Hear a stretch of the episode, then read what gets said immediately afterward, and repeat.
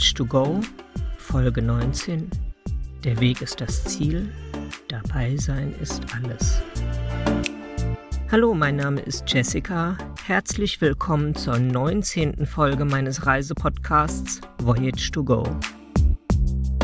In der letzten Folge bin ich von der Insel Samosir in einem Vulkankrater über 800 Kilometer nach Banda Aceh an der äußersten Spitze Sumatras gefahren. Und mit Glück habe ich es gleich noch auf die Insel Sabang geschafft. Dort habe ich mich wieder als digitale Nomadin in einer gemütlichen Unterkunft mit Meerblick niedergelassen.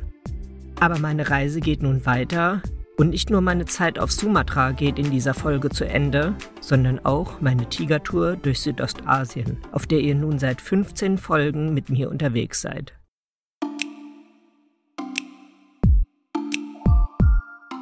Samstag, 18. Februar. Heute ist meine Einsiedelei auf der Insel Pulawe zu Ende und ich bin richtig froh drum, wieder weiterziehen zu können. So schön es auch war, eine Woche lang auf das Meer hinausschauen zu können und ein schönes Studiozimmer direkt über den Klippen zu haben, aber ich brauche wieder neuen Input. Ein Taxi bringt mich zum Fährhafen, wo die Fähre mich zügig wieder ans Festland bringt. Richtiges Festland ist das natürlich nicht, denn ich bin nur wieder zurück auf der Insel Sumatra und in der Stadt Banda Aceh. Dort soll ich abgeholt werden und ich bin gespannt, ob das funktioniert. Und tatsächlich, es ist eine beruhigende Erfahrung, dass auch am anderen Ende der Welt jemand steht mit einem Schild mit meinem Namen drauf. In der Hand hat dieses Schild Bob, der mich hier einsammelt und zu meiner Unterkunft fährt. Als wir dort ankommen, gibt es aber keine Buchung auf meinen Namen, aber Bob kennt hier in Banda Aceh Gott und die Welt und bringt mich gleich zu einem anderen Hotel, wo noch ein Zimmer für mich zu kriegen ist. Von hier möchte ich Banda Aceh erkunden. Eine Stadt, die vor fast 20 Jahren durch eine furchtbare Naturkatastrophe in das Bewusstsein der Weltöffentlichkeit geschwemmt wurde. Der Tsunami vom zweiten Weihnachtsfeiertag 2004. Das Erdbeben und der Tsunami im Indischen Ozean. Am zweiten Weihnachtsfeiertag, dem 26. Dezember 2004 um 7.58 Uhr Ortszeit in Westindonesien und Thailand ereignete sich ein unterseeisches Megathrust-Erdbeben mit einer Magnitude von 9,1 und dem Epizentrum 85 Kilometer vor der Nordwestküste der indonesischen Insel Sumatra. Es war das drittstärkste jemals aufgezeichnete Beben und löste eine Reihe von verheerenden Tsunamis an den Küsten des Indischen Ozeans aus. An den Stränden waren zu dieser Zeit viele Menschen zum Sonnen und Baden. Insgesamt starben durch das Beben und seine Folgen daher etwa 230.000 Menschen. Die Tsunamis waren damit die tödlichsten Tsunamis aller Zeiten. Über 110.000 Menschen wurden verletzt, über 1,7 Millionen Küstenbewohner rund um den Indischen Ozean wurden obdachlos. Alleine in Indonesien starben rund 165.000 Menschen, weitere 10.000 in Sri Lanka, Indien und Thailand. Unter den Toten waren auch etwa 2000 ausländische Touristen, die an den betroffenen Küstenabschnitten ihren Weihnachtsurlaub verbracht hatten, die Hälfte davon aus Schweden und Deutschland.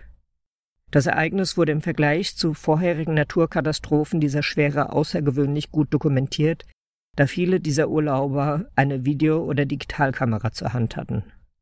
Durch die Regierung in Indonesien offiziell bestätigt sind etwa 131.029 Opfer.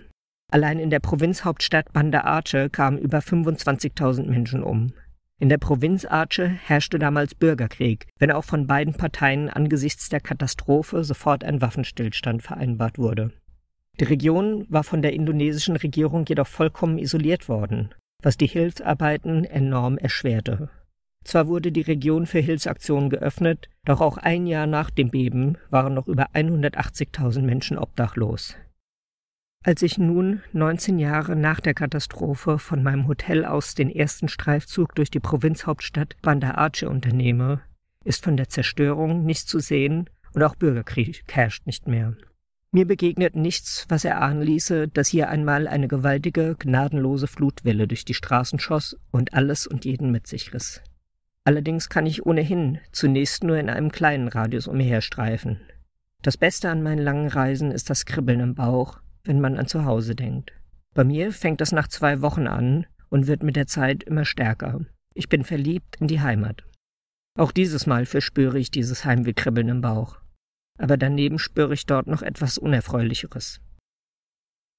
Schon in der letzten Folge hatte ich erzählt, dass ich mich in der vergangenen Woche sehr über das Angebot von Salat gefreut hatte und mich jeden Tag daran gütlich getan hatte. Dabei habe ich die Regel Boil it, Cook it, Peel it or Forget it völlig außer Acht gelassen, die für Schwellenländer wie Indonesien gilt. Koch es ab, brate es, schäle es oder vergess es.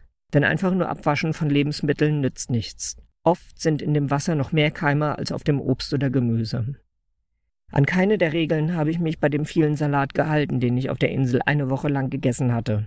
Das bereue ich jetzt mit dem Vollbild einer Darminfektion. Als Reisende muss ich natürlich damit rechnen, aber heute ärgert es mich besonders, weil ich mir diesen Infekt sehenden Auges und wieder besseres Wissen zugezogen habe. Meine Reiseapotheke ist aber für sowas ausgelegt. Bisher habe ich auf dieser Reise bis auf ein Pflaster meine Medikamenten und erste Hilfetasche noch überhaupt nicht geöffnet. Die Behandlung eines Reisedurchfalls ist keine Raketenwissenschaft. Aber Alleinreisende in Ländern mit weniger entwickelter Gesundheitsversorgung müssen ein paar Dinge beachten. Am wichtigsten ist es, die eigene Handlungsfähigkeit zu erhalten.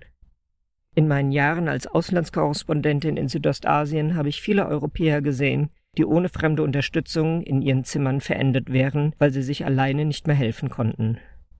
Deshalb ist es wichtig, zum richtigen Zeitpunkt die Bauchkrämpfe zu unterbrechen, damit der Körper nicht zu viel Flüssigkeit und vor allem Elektrolyte, also lebenswichtige Mineralsalze, verliert und so sehr geschwächt wird, dass man nicht mehr aus dem Bett kommt. Das macht man am besten mit dem Arzneistoff Loperamid, das in Deutschland unter dem Handelsnamen Imodium am bekanntesten ist. Es beruhigt die Darmtätigkeit, die schmerzhaften Krämpfe und der Durchfall hören auf.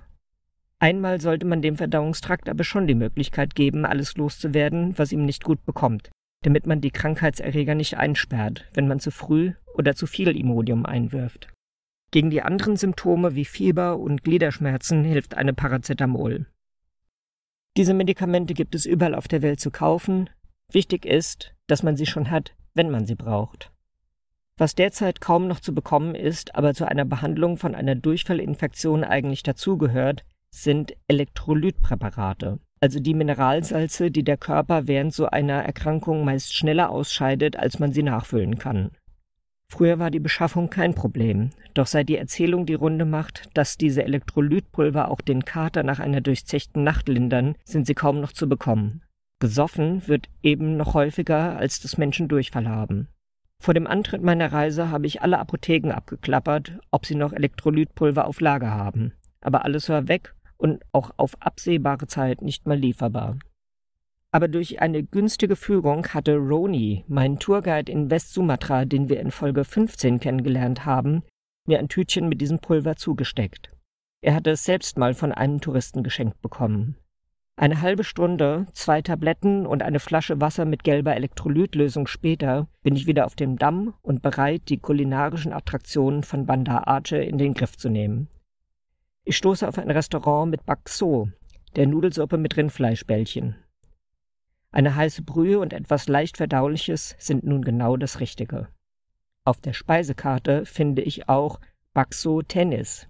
Wie der Name schon sagt, sind das Rindfleischbällchen von der Größe eines Tennisballs. Appetit hätte ich schon drauf, aber heute bleibe ich doch lieber bei der Schonkost.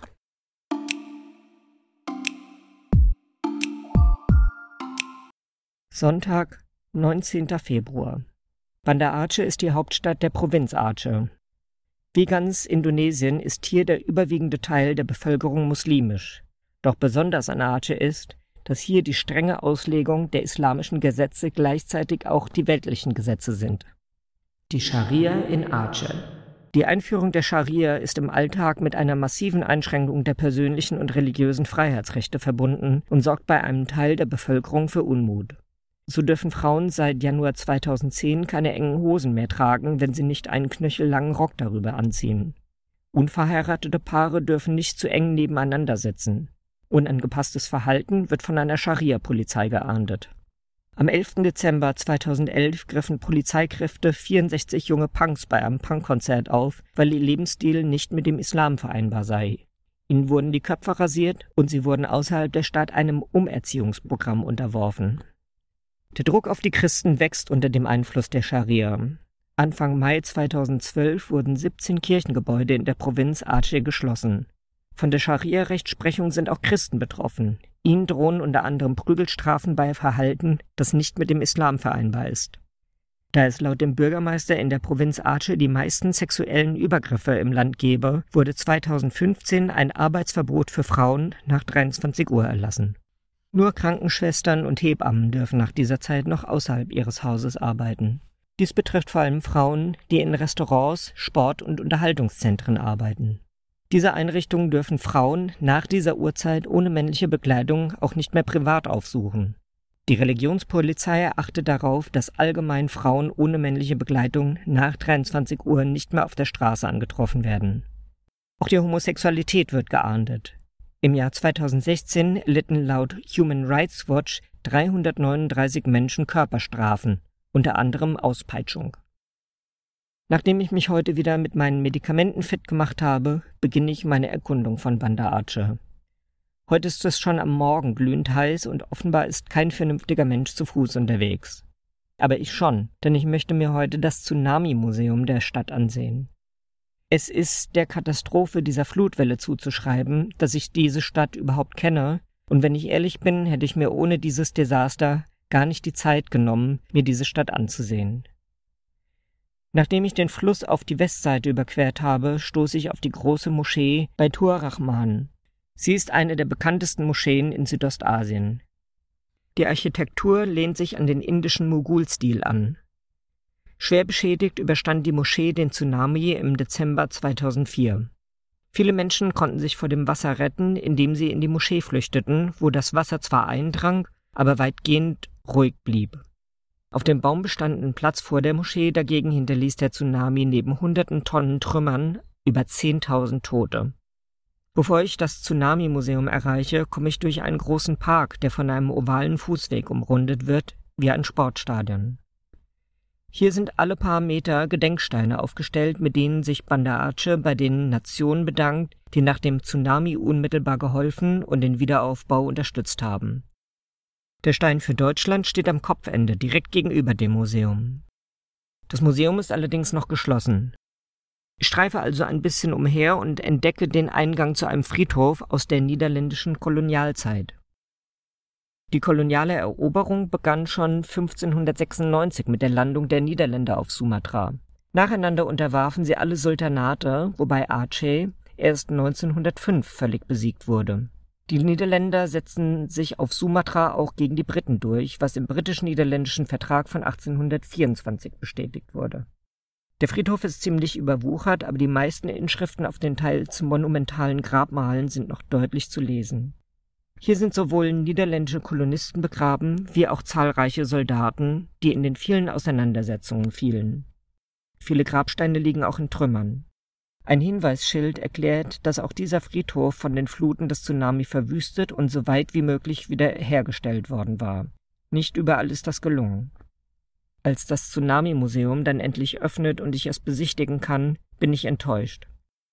Im Wesentlichen ist es eine Wandelhalle, die mit allerlei islamischen Sinnsprüchen und den vielen Namen Allahs verziert ist. Architektonisch ist das Gebäude bemerkenswert, weil es die äußerliche Form eines Schiffes in der typischen Form der chinesischen Fischerboote hat. Innen läuft Wasser die Wände runter. Es gibt eine Videoinstallation, die eine Welle auf einen zurollen lässt, ansonsten viele großformatige Fotos. Für so ein Bauwerk und vor dem Hintergrund dieser gewaltigen Katastrophe, von der es zu erzählen gibt, bleibt das Museum weit hinter den Erwartungen und den Möglichkeiten zurück. Nach einer halben Stunde bin ich durch und wieder raus. Ich spreche ein Moped-Taxi mit Beiwagen an, ob er mich wieder auf die andere Flussseite zu einer weiteren Sehenswürdigkeit bringen kann.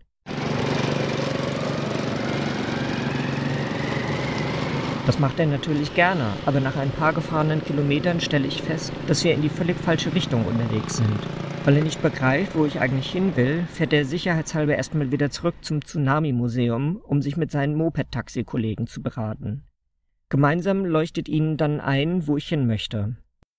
Es ist ein ganzes Stück Fahrt und ich bin froh, dass ich nicht versucht habe, das alles zu laufen.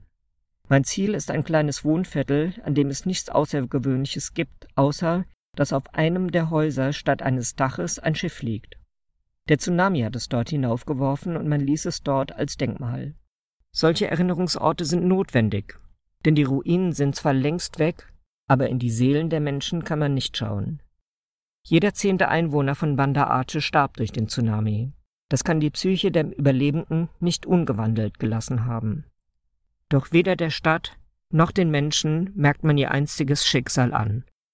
Mein Ehrgeiz gebietet es, dass ich zurück zu meinem Hotel laufe, nachdem ich mich schon ein Stück im Motorradbeiwagen habe kutschieren lassen. Wie üblich ist es völlig unvernünftig, bei Temperaturen über 30 Grad in der prallen Sonne mit einer Darmgrippe so einen Gewaltmarsch zu unternehmen. Aber so bin ich halt, und deswegen komme ich auch fix und fertig in meinem Hotelzimmer an. Nach einer kalten Dusche, ein paar Litern Trinkwasser und zwei Tabletten geht es mir wieder gut, so dass ich heute den offenen Foodcourt heimsuchen kann, den ich gestern entdeckt hatte. Eine Bakso-Suppe reicht mir alleine nicht, deswegen gibt es an einem Grillstand noch ein Dutzend köstliche Saté-Spieße in scharfer Soße. Die scharfe Soße sollte ich meinen Eingeweiden keinesfalls antun. Aber auch so bin ich halt und verzichte nicht drauf. Ich nehme sehr selten Medikamente, deswegen wirken sie bei mir immer hervorragend, verstellen aber den Blick, wie schlecht es mir eigentlich noch geht.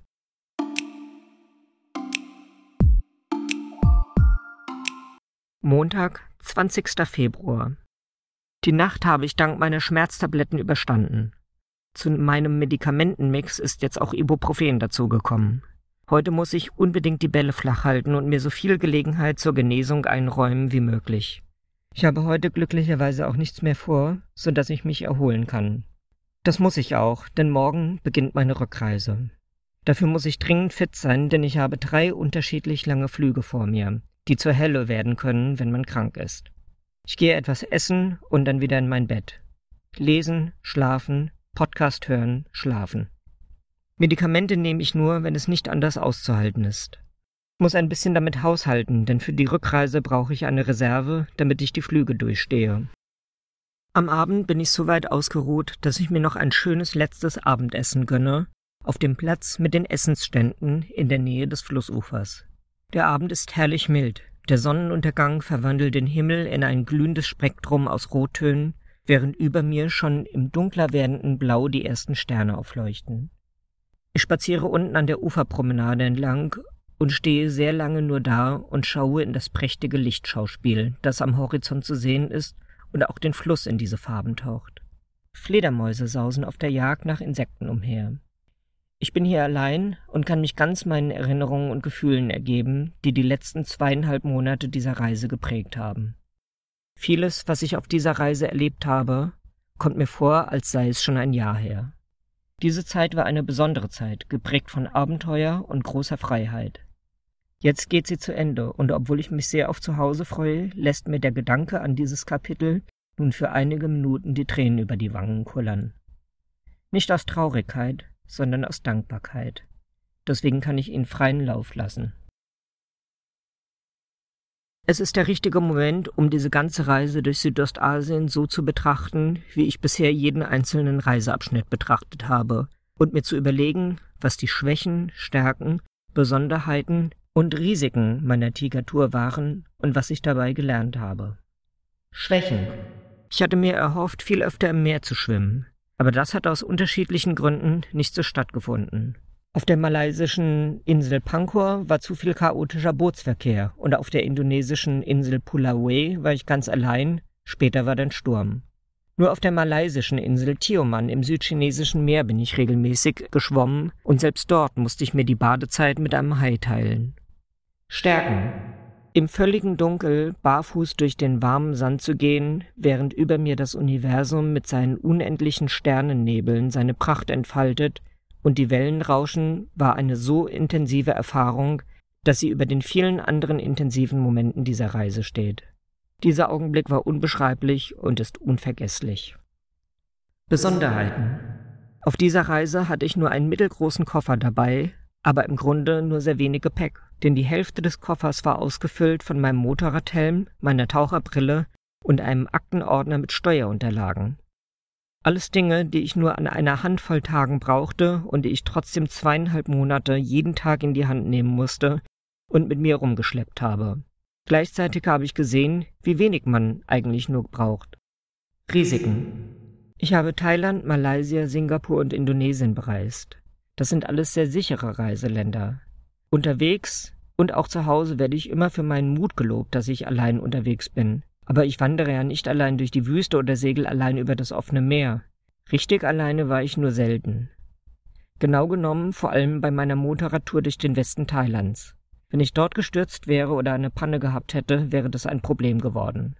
Grundsätzlich ist das Gefährlichste auf dieser Reise objektiv der Straßenverkehr gewesen. Was habe ich gelernt? Diese Reise war auch ein Experiment, wie lange ich den Antrieb behalte, weiterzureisen und neugierig bleibe. Schon in Bukit in Westsumatra nach etwa sieben Wochen hatte ich in Westsumatra nicht mehr so viel Interesse daran, weiter durch das eigentlich sehr spannende Innere von Sumatra zu reisen, im Dschungel zu übernachten und die Orang-Utans in freier Wildbahn zu sehen. Grundsätzlich finde ich das spannend, aber nach einer gewissen Zeit habe ich schon so viel erlebt, dass ich gesättigt bin. Außerdem vermisse ich ab einem gewissen Zeitpunkt meine Freunde, meine Familie und mein Zuhause. Fernweh und Heimweh müssen sich idealerweise die Waage halten. Bei mir ist dieser Zeitpunkt ab der sechsten Reisewoche überschritten. Das ist gar nicht lange, gemessen daran, dass manche Traveler ein, zwei Jahre oder länger auf Reisen sind. So sehr ich das bewundere, so sehr tun sie mir auch leid, denn diese Entwurzelung und soziale Isolation verändert das Gemüt. Damit geht nun meine Reise durch Südostasien zu Ende. Ich habe sie Tigertour genannt, weil sie mich durch einige der sogenannten Tigerstaaten geführt hat. Ich war im Dschungel der tropischen Urwälder genauso unterwegs wie im Dschungel der Großstädte. Mehr als einmal habe ich mich meinen Ängsten stellen und kleine und große Probleme lösen müssen. Die Strecke von Bangkok durch Thailands Westen runter nach Malaysia, von der Westküste zur Ostküste, nach Singapur, weiter nach Sumatra, auf die andere Seite der Insel und zum Schluss an ihre äußerste Spitze habe ich nur auf dem Land- und Seeweg zurückgelegt. Auf allen meinen Reisen tracke ich alle zurückgelegten Etappen. Auf dieser Tour habe ich zusammengerechnet genau 6.929,7 Kilometer zurückgelegt. Die Karte mit der Reiseroute findet ihr in den Show Notes. Viele Orte und Dinge, die ich in meinem Podcast beschreibe, hören sich toll an, aber noch besser ist es, sie sich auch mal anschauen zu können. Deshalb habe ich auch zu dieser Tiger-Tour noch einmal eine Galerie mit vielen Bildern zu den Podcast-Episoden 5 bis 19 zusammengestellt, damit ihr euch das Gehörte dieser Reise auch noch einmal ansehen könnt. Den Link dazu packe ich in die Show Notes. Diesen Podcast findet ihr übrigens auf Spotify, Apple Podcasts, Google Podcasts und auf YouTube. Das war also meine 19. Folge meines Reisepodcasts Voyage to Go und die letzte Folge meiner Tigertour durch Südostasien, auf der ihr mit mir in den vergangenen Monaten zusammen unterwegs gewesen seid. Doch nach der Reise ist vor der Reise und ich hoffe, wir reisen auch auf der nächsten Reise wieder zusammen. Denn der Weg ist das Ziel, dabei sein ist alles.